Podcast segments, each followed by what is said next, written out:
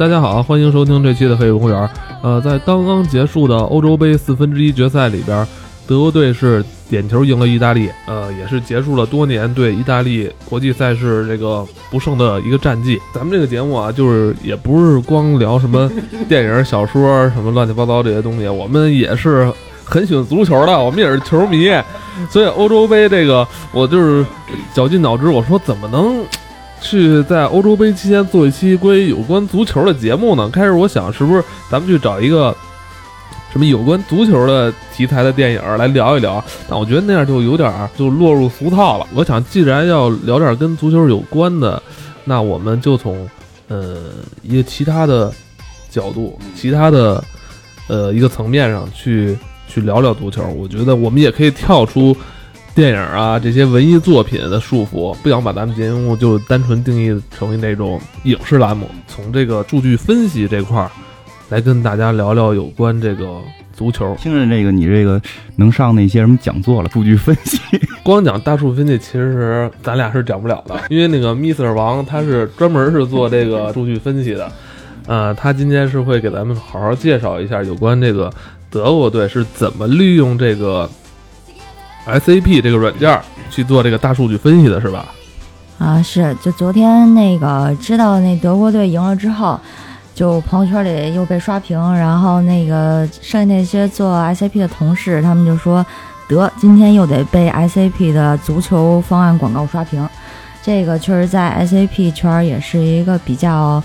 那个先进的事情吧，因为我们从来没有这么赶过时髦。就 SAP，我到时候给大家介绍一下，是一个挺老旧的一个东西。不过这回终于赶上了一回时尚话题。哦，那你先帮我们介绍一下 SAP 是什么？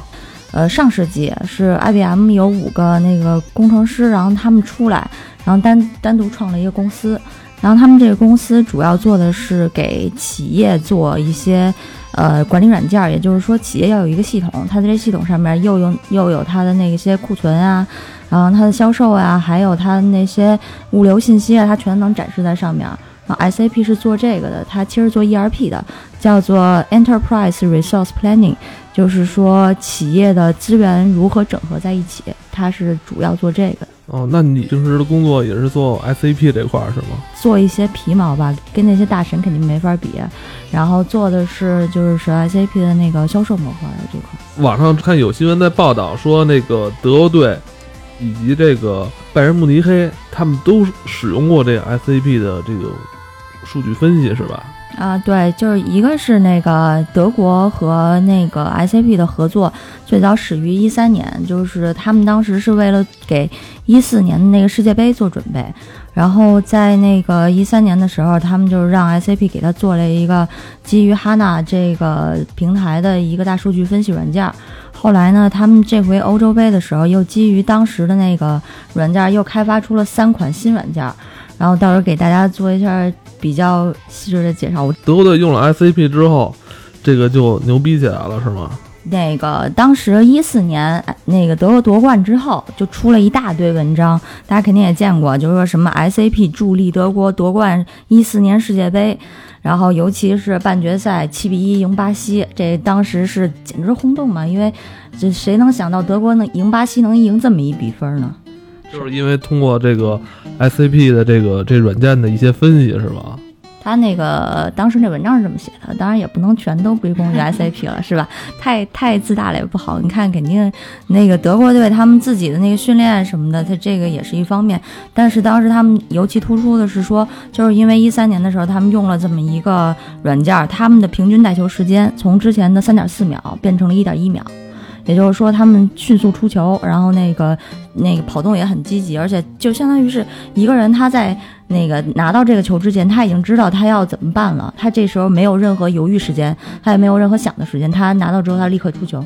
这个是当时德国主帅那个勒夫对他当时说的，就是他觉得德国能够制胜的一个特别重要的方面，因为他们。把那个平均带球时间给减少了，然后这样子他们的那个对手就很难预料他们的阵型是如何变化的。我们没用这个，我我也不太了解，但是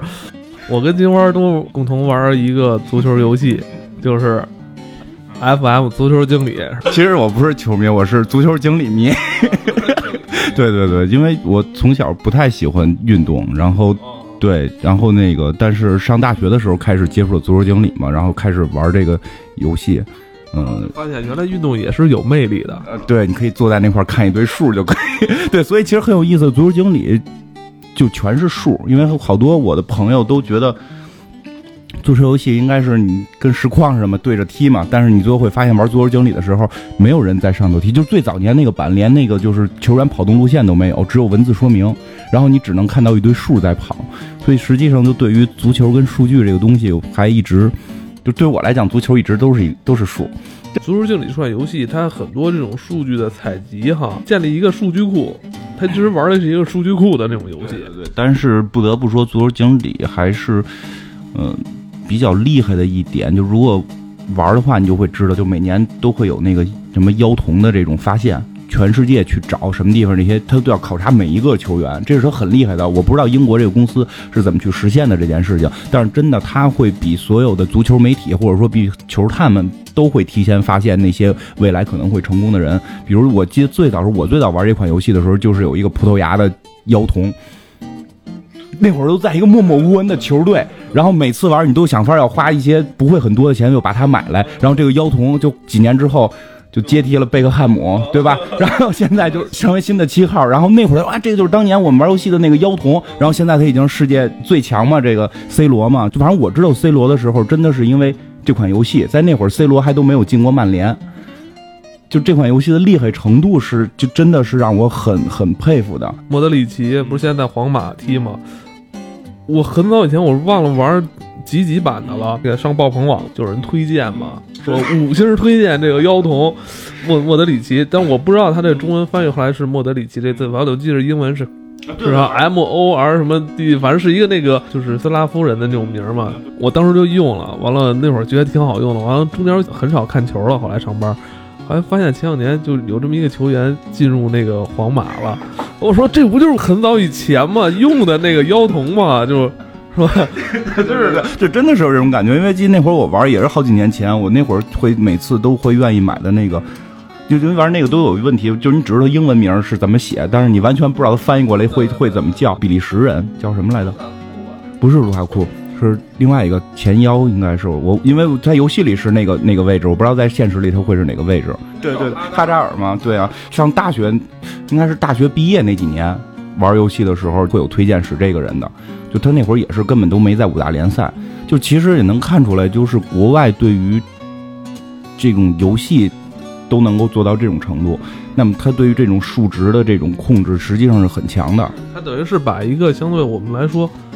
呃，一项运动，他给它量化了。你像他们给每一个球员定了数值是。至少是有多少项？至少是二三十项的数值，每一个数值又是从一到二十，它有那个详细版是从一到一百的。如果你你懒得看详细版，它会给你压缩到一到二十这么一个平行而等级。然后同时每一个球员他的性格、他的那个呃带球方式、他的这种出球方式、他的所擅长位置的方式，他跟哪些人的配合的这个什么，全在这个游戏里边通过数据化的东西能体现。其实也能看出来，国外对于足球这种数据化已经是非常的强大。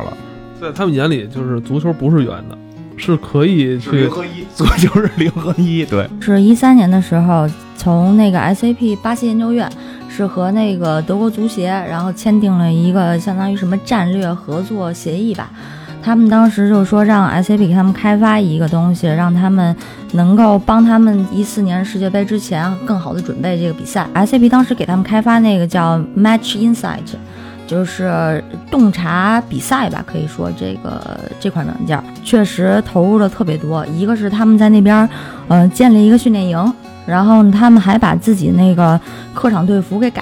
然后当时客场队服说为什么要改成那个红黑色？他们在那边踢的时候，其实很少有那种欧洲的球迷，就是他们会真正就飞过去去巴西那边去看这场球。当时里约的那个呃弗拉明戈队，他的那个队服是这个色的，所以说他们很亲切。然后他们看到他们那个德国队穿这。这款客场队服在球场上踢的时候，也就是说，当时当地的那些球迷会更加喜欢这支球队。这就巴西球迷 比较容易被那个怎么着被煽动起来了。就是我怎么觉得外这帮老外这么坏，太鸡贼了，就这种招儿都能想到，真是。也也有很多就是当地弗拉明戈球迷不想再买德国队球衣，他就穿着他弗拉明戈那个队服去那个是吧？其实真的在心理上边这些东西都是会受影响的，这个还是真的。这个那个队员看到这种跟自己球衣很相近的红黑色的时候，也会有这种很多不一样的情绪会反映出来。嗯，就是 SCP 当时用了六周的时间，据说六周啊，说是进一步开发了一下这功能，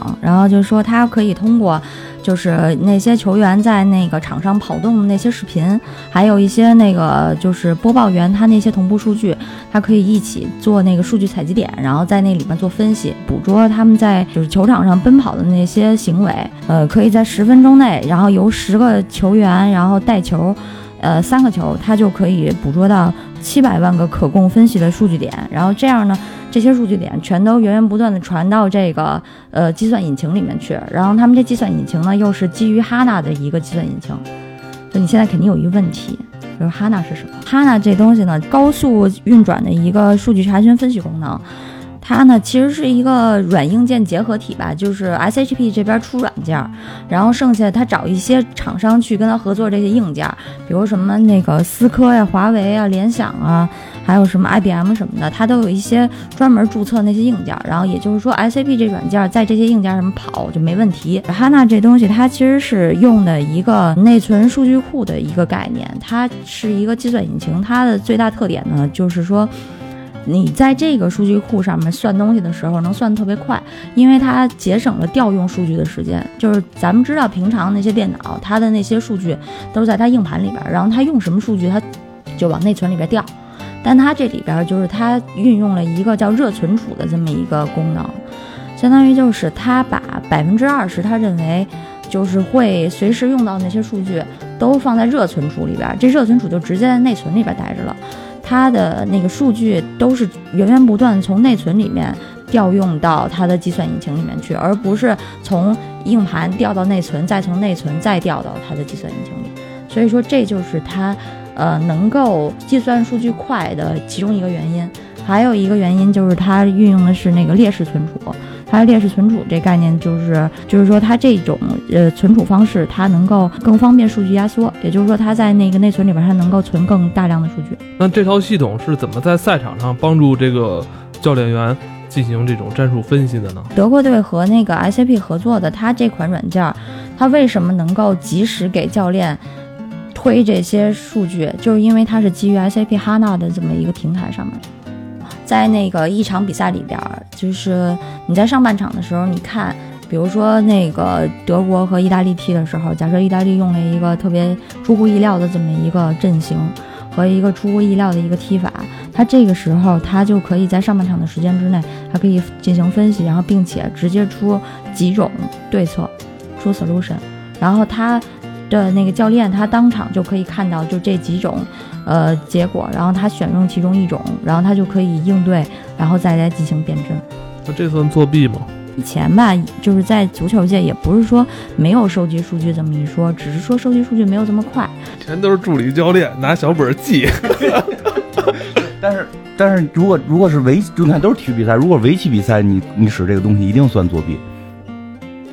就是我觉得，不过确实科技发展是会导致会导致这个各种比赛项目都发生变化。我记得最清楚的就是游泳这个东西，他们最后是通过做泳衣可以让人的速度变快，对吧？然后现在是明确的在国际比赛上不让用那种就是那种所谓鲨鱼皮泳装嘛，泳衣嘛，好像必须是那个就是覆盖身体面积必须是小于多少，然后要不然的话，到底是在比技术还是在比体力？其实就会发生一些。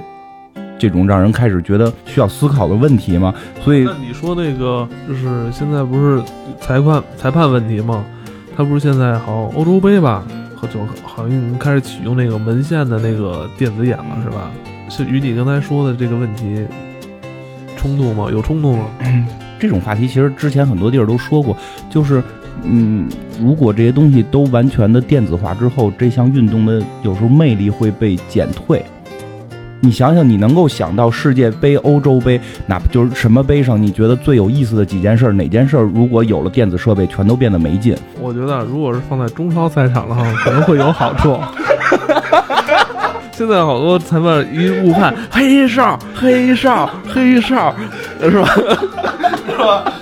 我觉得这个东西啊，就是这种高科技手段，你分给谁用，你是吧？你要在中国，那可能咱们可能追求就是一个绝对的公平公正，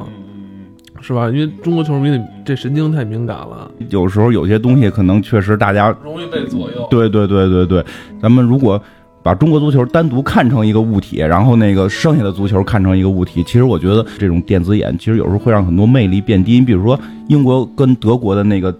嗯哪年来的有一个球到底过过边线没过边线这件事儿，就是英格兰六六年夺得世界杯那年吧，唯一一次的那个，对对对对，那件事不一直在打吗？那件事不一直在吗？包括这回英国脱欧之后，不是没脱欧，就是就是就是脱欧之前，他临脱欧之前，德国还出了一张报纸挽留英国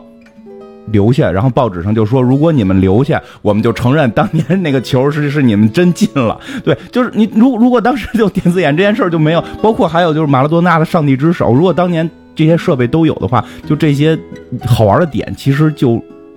就没有了，就是有意思。足球有时候有意思就有意思在这儿，因为对特别俗气的说它是圆的嘛，才好玩嘛。如果全部电子化，全部都那什么了，那比赛之前摁个钮，咔一个东西算完了，也甭比了。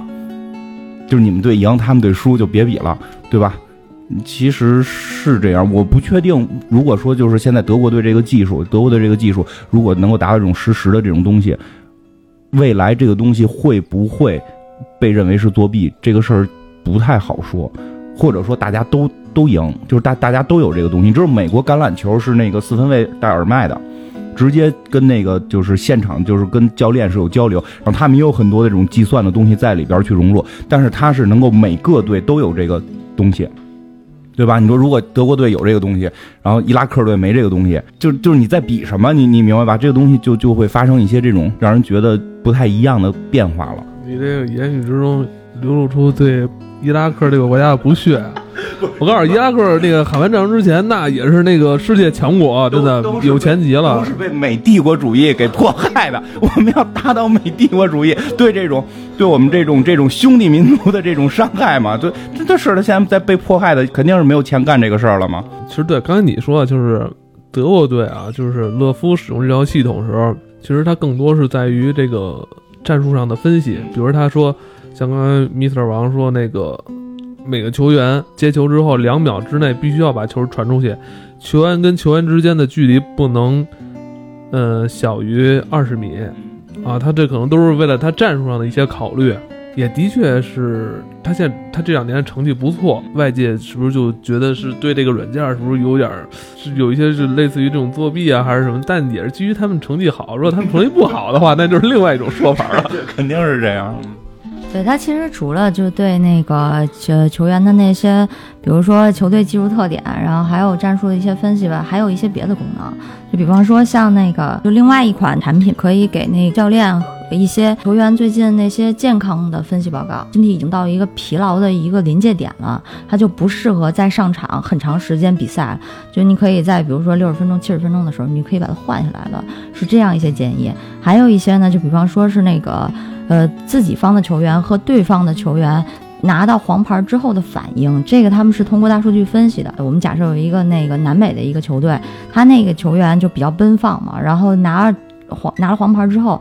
有一种人可能就是。变得非常暴躁，比如一个后卫，他可能更加凶狠的那些铲断呀，就是一段时间之内他情绪不稳定。然后另外一种球员呢，可能就是拿到黄牌之后，他立马变得畏手畏脚，他也不敢拦你了。然后这时候你就可以更加积极的进行跑动，然后积极的进行就往前带球啊之类的。这时候他拿完黄牌之后，他就怂了，他也不敢拦你了，这也是一种可能。所以说他通过这个分析之后，说这些，我感觉中国队身上都有这种。就中国队，中国队就是给了黄牌之后是又暴躁又畏手畏脚，是吧？说这么多，我觉得他们还是肯定是用这个软件同时开发了足球经理，因为确实在足球经理这东西都有反应。就这个人，你你你长时间上场之后，他的那个疲劳度，就每个人都不一样。他们据说也是用大数据，我不知道是不是用的这套系统，但真的是用这，就是玩足球经理玩到后来，他不像玩那个。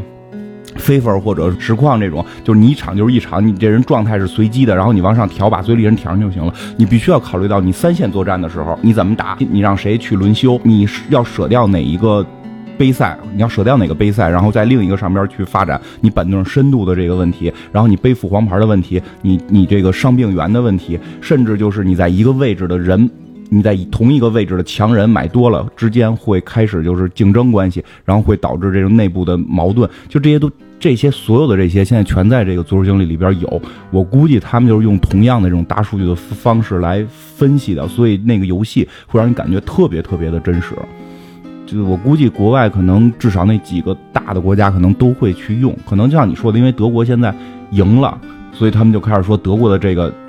软件牛逼。没准说的只意大利赢了，他们就意大利，我估计肯定人也有这也有这玩意儿，就叫个别的名儿，就就是吧，就这个可能会是这样。对，然后咱们就再说说点球吧。昨天不是那个德国点球赢了吗？当然，德国点球一直强，十七场还是十八场比赛的点球大战当中，他们就没有输过。那个一四年的时候开发出来另外一款是叫 Sports One，它是一个罚点球的分析，专门分析谁应该先上场，谁应该往哪个角踢，对方门将会怎样反应。系统吧，我觉得就是。已经分析到这个地步，给教练省了不少劲儿。要不然，那个当时不是说有一场比赛，教练往个赛场上给他的那个守门员递了一张小纸条，就说往哪边扑，这么一张小纸条。那个老门将卡恩吧，那会儿叫，跟长得跟狮子似的，特像我爸。我爸长得跟侠胆雄狮温森似的，就就就特别脸特狠。那那球员那那球员还挺喜欢的，因为我最早是足球经理的时候，他是那会儿最棒的守门员嘛。就是那是有那么一回，就是他那会儿已经是替补了，就好像是国家队的替补，然后守门员是另一个人，就是更年轻的。但是他作为老队长，还是去了比赛嘛。然后罚点球的时候，他把一张条给了那个。就是那个年轻的那个守门员，就是那更年轻、实力更强一点，但是经验少嘛。告诉他你第几个该怎么扑，第二该怎么扑，第三该怎么扑，因为根据对方球员的那个什么，其实这套系统就是把这个。老人的经验给 什么了吗？对，把老师经验能够数据化，可能是就是一个球员，他需要通过比如说十年甚至更长的时间，他才能够掌握这中间的那些规律。他有这大数据分析之后，你可能就是通过录像回顾以前十年那些数据，然后分析出来这个结果。其实之前都是人脑通过判断出的这些结果，但现在就是通过机器出这么一结果，然后机器给你一张小纸条，然后告诉你往哪边扑。这也是一种概率学，是吧？出来的东西如果是科学性的，一定是个是个。概率数不会说是百分之百，但是这个过程不是概率猜，它肯定是通过对各种数据的分析来去达成的。通过就是那些趋势分析，其实也是属于那种概率统计论那里边的。体育界有一句老话，就说数据是会说谎的。像那个 NBA，如果说有一个球员他那得分特别高。但是其实他的球队并不一定说胜场多，就是因为他得分高，可能就是因为他打打球特别毒，然后他也不传球给别人，他没什么那配合什么的。但是你说他是不是好球员？他得分每场这么高，这样的一个球员和这样的一个球队，他们之间的那个胜场率和他的那个得分高的一个相关的那个相关性是多少？这东西拿那个 SPSS 也是可以做出来的，就是呃某某某队只要他的进攻。那个只要他单场得分上了一百，基本上他就能赢赢下这场比赛。另外一个队他防守好，他基本上如果能把他的对手压制在八十分以下，他肯定能赢得这场球球赛。相关性的问题。刚才小王说这些也都是可能，其实这个还是本身体育的魅力，就是只是可能。这种可能就是你去把它数据化之后，会出现一个百分比，就是你你你赢率是多少，他赢率是多少。当然了，其实这件事儿一直国外有很多公司在在做，就是。比我们都上心的就是那些博彩公司，就是他们最后盘口压全是靠这个。其实他们的数据分析也都是很很厉害的嘛，就是几比几的这种赔率。但是你会发现，这种赔率，那博彩公司是很有钱的嘛，然后他们投入多大的东西去算这个赔率之后，依然会有各种的黑马出现。其实这个是本身体育啊或者这种竞技啊好玩的地方。莱切斯特城夺冠嘛，记得网上也是有人说，他们这个俱乐部也是使用了一套非常科学的一套分析系统吧？曼联没有吗？这我也挺纳闷的。我说为这为什么呢？有的时候说实话，有的时候很多东西。这个为了有炒作的嫌疑，我觉得这些东西曼联都有。你玩玩 FM 时候，都曼联都是训练设备都写的是顶级，像你刚说那球队，你都写的是不行，对吧？他怎么会一下有投资那么大去把这东西都建起来呢？就是其实是人家也有，他们也有，就大家都有。我估计英超差不多的球队都是有有这些东西的，只不过他这回可能成为一个黑马赢了，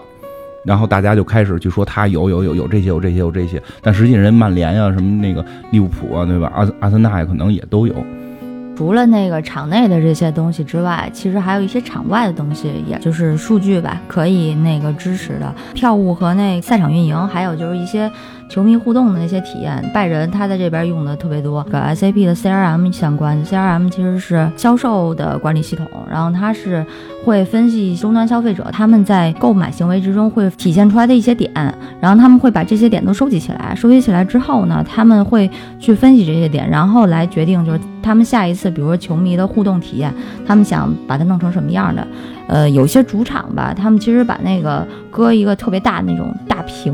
然后就是球迷，他都可以到那儿去按那个触摸屏，然后去那个访问一些信息。然后他通过这个，在球迷之中更好的能够推广这个球队。一个球队，他不只是说他踢球得好看，他还得挣钱，对吧？他在那个这种商业模式当中，他就可以得到就是给那个球队的投资方就是最大化的利益。SAP 好像是在这个汽车制造业上也有所应用，是吧？就 SAP 系统，它就是在其他一些领域，它也用的就是这种大数据分析。比如说像那个奔驰，它的 AMG 的这种发动机，如果说在测试的时候，比如说他们肯定会进行很多压力测试。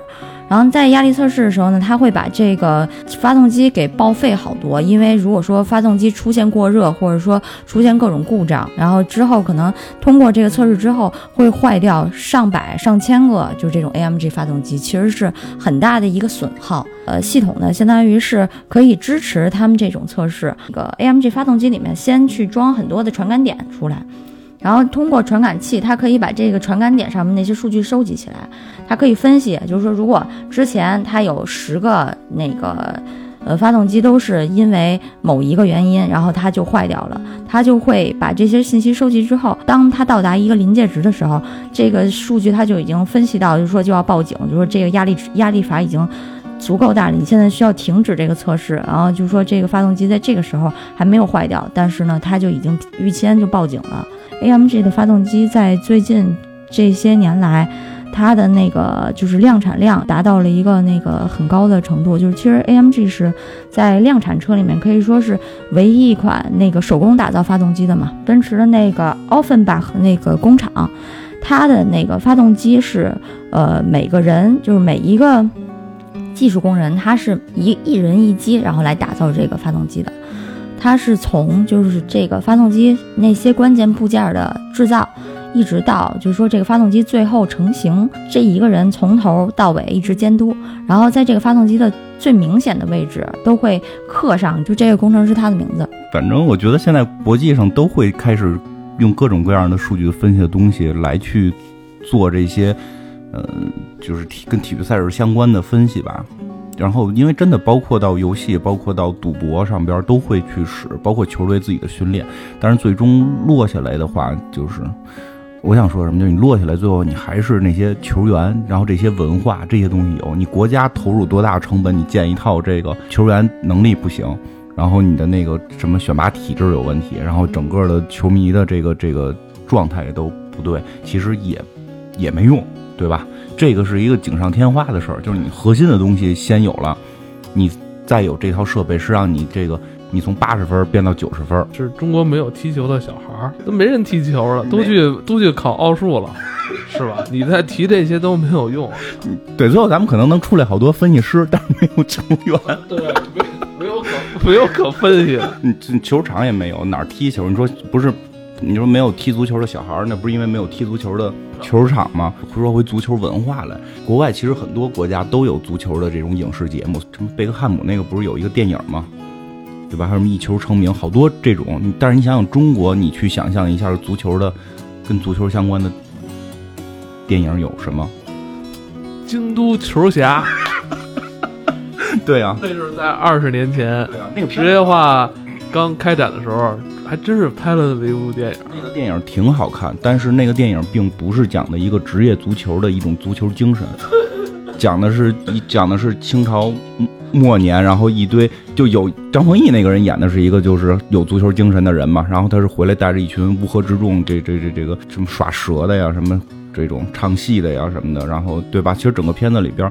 不是一种现代足球的感觉，还我记得包括前两年的少林足球。看起来好像跟足球没什么关系。嗯，对，它确实是用了足球的点，但是实际上是在一种消费的足球。但是少林足球很好看啊，因为少林足球并定定位点并不是一个足球电影，而是一个功夫电影，因为它是在去讲功夫的事儿。它实际上少林是它的核心，那实际上本身对于足球这种东西并没有这个文化，确实还弱，还很弱。我记得我看过一个法国的一个喜剧片吧，就是叫什么名我真的找不着了，就前前几年中央电视台放过的，就那里边体现了国外的那种足球的这种文化跟这种精神的东西在里边。就他也是讲的，就是一个人带着一群乌合之众去踢足球的事儿，正式的一种比赛。但是，你任何组成一个队都可以参加嘛。好英国是叫。足总杯吧，还是反正英国是有这个。他讲的是法国那么一个比赛，他带着他的这些小伙伴们一块儿去比。我记得最后决赛的时候是特别的，让我特别觉得有意思的是，那个他决赛的电影里边演的是决赛的当天是当年九八年法国队世界杯的决赛当天，就是这两场比赛是一块儿的，两场比赛是一块儿的。然后那天好像下着雨，在法国那个小镇上，然后地上都是那个很泥泞的，然后这个这个。两个这种就是草根球队在互拼，然后那个些裁判，然后就在上边这边开着一个半导体，听着那个真正世界杯是是是在播什么，然后同时这边他们还要看着这个现场这个比赛，还要去去播报什么的。然后最主要的是，这些人的这些朋友粉丝都去来看这个比赛了，就是来来现场，他没有去看那个世界杯的那场比赛，而是来来这块看他们这些朋友的比赛，就是这是一种这种足球文化的这种感觉。所以我觉得现咱们现在首先来说，咱们国内没有这种基础，没有这种足球文化的基础，你也看不到什么踢球的人，足球也呃沦为了超越影视中国民众那个第一的这个情绪发泄筒。说到这个文化也是，你看我们有一些足球明星，对吧？但是我我并不是说这些好与坏啊，但就是现实就是，你看到这些他们去代言，他们去代言拍一些东西的时候，即使是代言了一些体育的品牌东西，也很难体现出。足球文化或者体育精神，我记得有很多什么百事拍的一些广告什么的，实际上很多是一种娱乐精神在里边了。因为前两天我看了一个，应该是今年的耐克的一个广告，这广告长达五分钟。你看，一般我们都会聊广告时间要短，什么几秒的时间怎么怎么样，然后直接给用户一个什么概念。但这个广告长达六分，五分多钟，将近六分钟，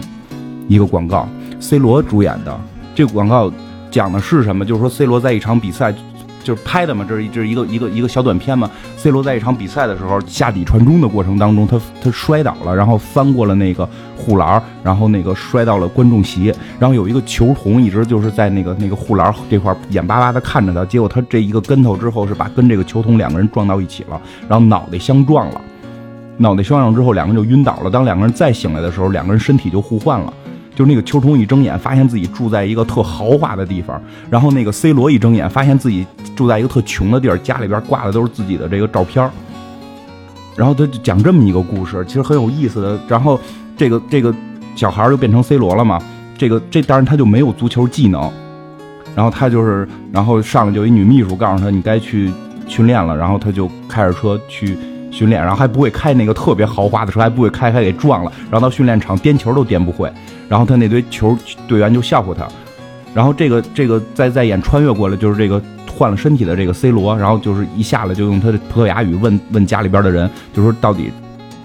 到底你们是谁？怎么进到这屋里来的？然后他们就说你什么时候学中文了？因为他们也听不懂葡萄牙语还是那什么语，因为他们不是葡萄牙人嘛。就是你你怎么还学中文了？他说我是 C 罗，然后大家就笑啊，你傻逼吧，你还 C 罗？然后就开着车走，C 罗带你去踢足球，带你去去葡萄牙队踢足球，然后就拉他到学校，然后学校正在举行一场小型的足球比赛。被穿越过来的 C 罗就在这个小型的足球比赛中，就是尽量去显示他的这种技巧。结果好多人就都很震惊，我说他怎么能踢得这么好？换了身体的这个 C 罗就是毕竟体能。还不行，然后他就开始演，他进入了学校的足球队，然后在学校足球队里，他玩命的训练，然后都都赛都是退，就是这个比赛结束了，然后训练结束了，他从学校偷那种杠铃的那个片儿装在背包里，然后背着去跑步，然后锻炼身体，然后带动了他的这些小伙伴都一块儿的跟他锻炼身体，一块儿做这个做这个仰卧起坐什么的，然后就是那个小孩变成的那个 C 罗，他不是技术不行嘛，并没有就说。就此就自暴自弃，然后就开始享受浮华的这个生活。他觉得自己技术不行，但他也特爱热爱足球，他就玩命的训练。然后最后他那堆队友都会觉得他特别怪，说你看他都这么牛逼了，还每天训练。实际上因为他是不会嘛，所以他不停的练，他不停的练。然后他最后真的就是在比赛里开始不停的犯低级错误。然后那些播报员还说 C 罗又犯了一个特别低级的错误，他根本不知道在干什么。然后明白吗？然后但他每天还在练，每天还在练，最后他终于又变得特别厉害了。他又变得特别厉害了，然后又得到了这个足球师这个足球先生，世界足球先生。然后那个画面特好玩，就是变成小孩的 C 罗在。跟他的队友在做仰卧起坐，然后看着电视，然后电视上就是播这个今年的足球先生是谁？是 C 罗。然后你明你明白吧？然后最后就演这个小孩怎么成长，然后不停的努力的训练，然后从这种社区队，然后到这种这种小队，然后到到这种乙级队，然后最后到甲级队，这两个人终于对上了。然后因为他是一个鞋的广告嘛，所以有那镜头他在给自己系鞋带，一双特别帅的一双红鞋。然后镜头一一就是镜头一拉过来，就是前面还有一双一模就是一样的特别帅的红鞋。梅西 不是梅西，就是那个我以为梅西要躺枪了，就是 C 罗本人嘛，就是 C 罗本人，你你明白吧？因为这是现在等于场上就是两个人互换身体了嘛，被换成小孩那个人也成长起来了，但是他对还有一些镜头特别逗，就是他开始练球之后，那小孩练球之后第一件事给自己捅耳钉，啪捅一耳钉，就打的跟 C 罗一样，然后。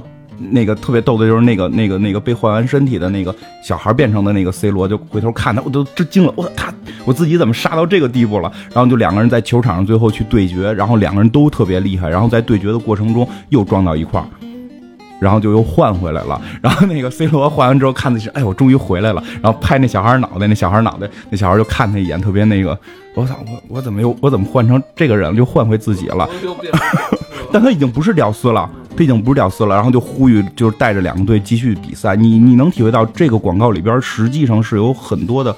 体育精神、文化这种足球精神，就是努力，为了梦想去努力。而不是去耍个帅，去搞个怪，就是说 C 罗的车好，去多怎么怎么样。就是 C 罗即使重新开始，他也会去玩命的努力。你是不是付出了这么多的努力？你是不是为梦想去这么追求了？我一开始一直以为这片子就是说那小孩变到 C 罗身体里之后，那个那个小孩会自暴自弃，就是会会放弃，会不练球。但人家说到了 C 罗这个身体这么有钱了，依然会不停努力的练球。其实这些东西才是真正我们应该去。所讲的这种体育文化，这种足球文化，有时候好多有好多人还会说说什么啊，你那个踢输了就枪毙，肯定都能踢得好，真不是。你踢输了就枪毙，让他们飞，他们也飞不起来，真不是。这是需要一个文，需要一个大众文化。为什么中国乒乓球好？因为大家都打乒乓球，乒乓球占地面积小嘛。然后你在小学里边，尤其小学，咱们上学那会儿，小学能干的事就是打乒乓球。一个人一个人举个拍子，就对吧？就从书包里头揣个拍子，然后那种你随便找张桌子，码俩砖头，你就可以打。你羽毛球打得好，就就这个人群是有。只要这东西规则是不在这个手里脚下攥着，要把它推出去的运动，都是我们都玩的特别好。这别扯，但是真的是真的是因为跟场地有关，真的是跟场地有关系。呃，就是那个前几天就看那 CCTV 五那豪门盛宴。那里边那张斌问高洪波说：“那个说高指导，咱们要是也来这么一套系统怎么样？”然后高指导说：“那当然好啊，但是……然后高指导没有继续说下去了。对，没有人，对，没得分析。对，其实还是咱们确实刚才说的特别对，咱们这边少这么一种文化，因为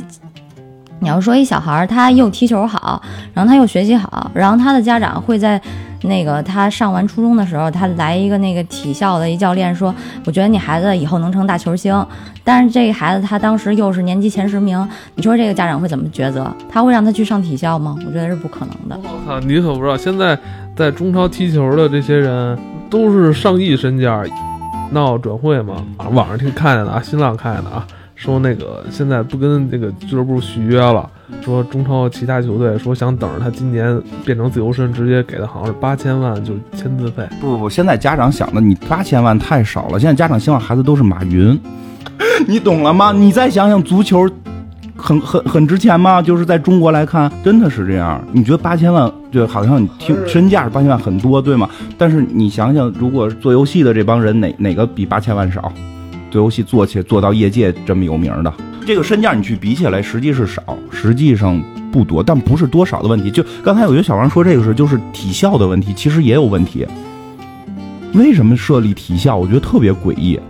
难道这帮踢足球的就不能够有脑子吗？你看意大利那个耶利奇叫什么什么什么那后卫，对对，就是就是反正就那几个字吧，就那个那个后卫，正经的上经济学的硕士，正经经济学硕士，其实包括中国的那个模特，我特别喜欢模特这个行业，但中国的模特也有问题，他妈职高模特，到了服装学院上一个他妈的那个服装学院的模特系，你知道国外模特上什么吗？就我特别喜欢那个 Kelly Cross 小 KK，